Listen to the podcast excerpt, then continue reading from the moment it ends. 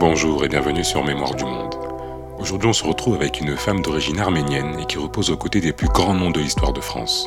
Son nom est Mélinée Manouchian. Mélinée est née en 1913 à Constantinople, aujourd'hui devenue Istanbul, elle est issue d'une famille aisée de fonctionnaires. Mais sa vie bascule à l'âge de 3 ans avec la tragédie du génocide arménien. Tout commence avec ce qu'on appelle les Jeunes Turcs, qui est un groupe politique qui prend le pouvoir au sein de l'Empire ottoman et qui imagine un avenir où l'Empire ne serait pas multiethnique, comme c'est le cas depuis plusieurs siècles, mais plutôt uniquement turc et musulman. Et l'importante présence arménienne à l'est du territoire représente un obstacle majeur à ces ambitions. Les jeunes Turcs vont alors s'appuyer sur la Première Guerre mondiale et prétexter le fait que les Arméniens soutiennent l'ennemi pour mettre en œuvre leur plan.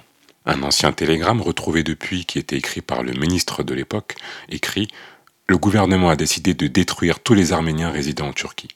Il faut mettre fin à leur existence, aussi criminelles que soient les mesures à prendre.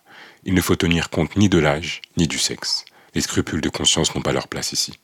Dans un premier temps, les élites intellectuelles arméniennes sont exterminées. Vient ensuite la deuxième étape, la déportation.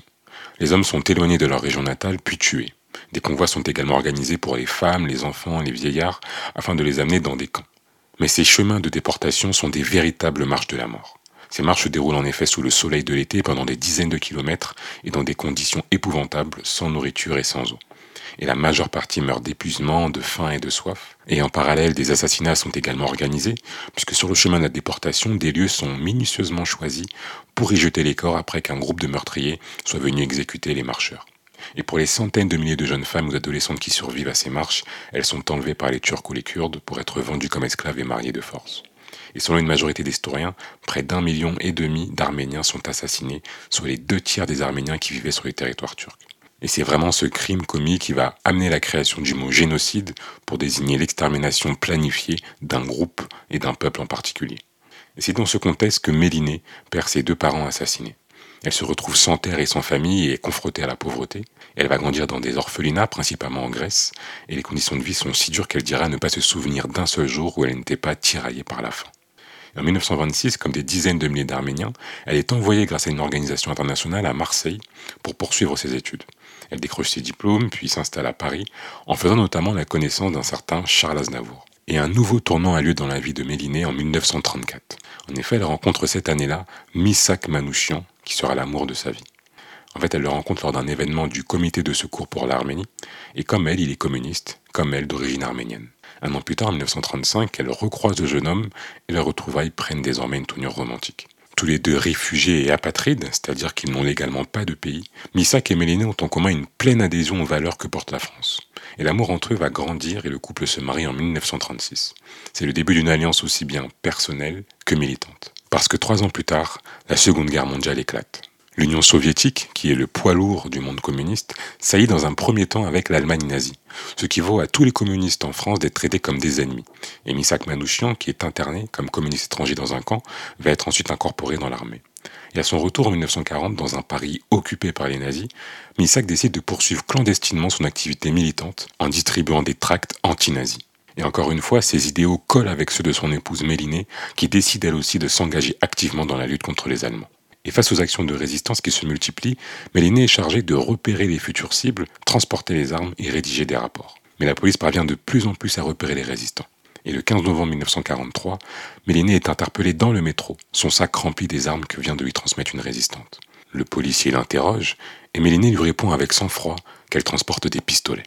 Le policier, pensant à une mauvaise blague, ne la prend pas au sérieux en la laissant même partir sans procéder à aucune vérification. Mélinée s'en est sortie mais est consciente qu'elle a évité le pire. Et quand elle retrouve son mari le soir, elle le supplie de ne pas se rendre à son rendez-vous du lendemain. Et Misak sait qu'il est suivi, parce qu'il mène un groupe de résistants exclusivement étrangers qui commet de nombreux attentats en France. Mais Misak est ferme et veut aller au bout de son combat. Et le lendemain, alors que Misak Manouchian doit retrouver un résistant dans une gare, il est arrêté et emprisonné. Ce sera le cas également de 22 autres membres de son groupe de résistants communistes étrangers et leur projet fait l'objet d'une campagne de propagande nazie à grande échelle qui est déployée dans toute la France avec ce qu'on appelle l'affiche rouge. C'est une affiche en fait qui visait à prouver la responsabilité des juifs et des étrangers dans le terrorisme en France afin de mieux justifier leur condamnation à mort. Mélinée, qui a vite compris que son mari ne reviendrait pas, abandonne rapidement leur appartement. Elle est informée que son signalement est diffusé dans beaucoup de commissariats. Alors elle décide de se faire teindre en brune. Parce qu'elle sait que si elle est attrapée, elle sera condamnée à mort. Mais elle réussit à s'enfuir et poursuit son activité de résistante dans d'autres villes du pays. Quant à son mari, Misak Manouchian, il est fusillé le 21 février 1944, la veille de leur anniversaire de mariage. Quelques heures avant son exécution, Misak fera ses adieux dans une lettre à sa femme. Il écrit Ma chère Mélinée, ma petite orpheline bien-aimée, dans quelques heures, je ne serai plus de ce monde.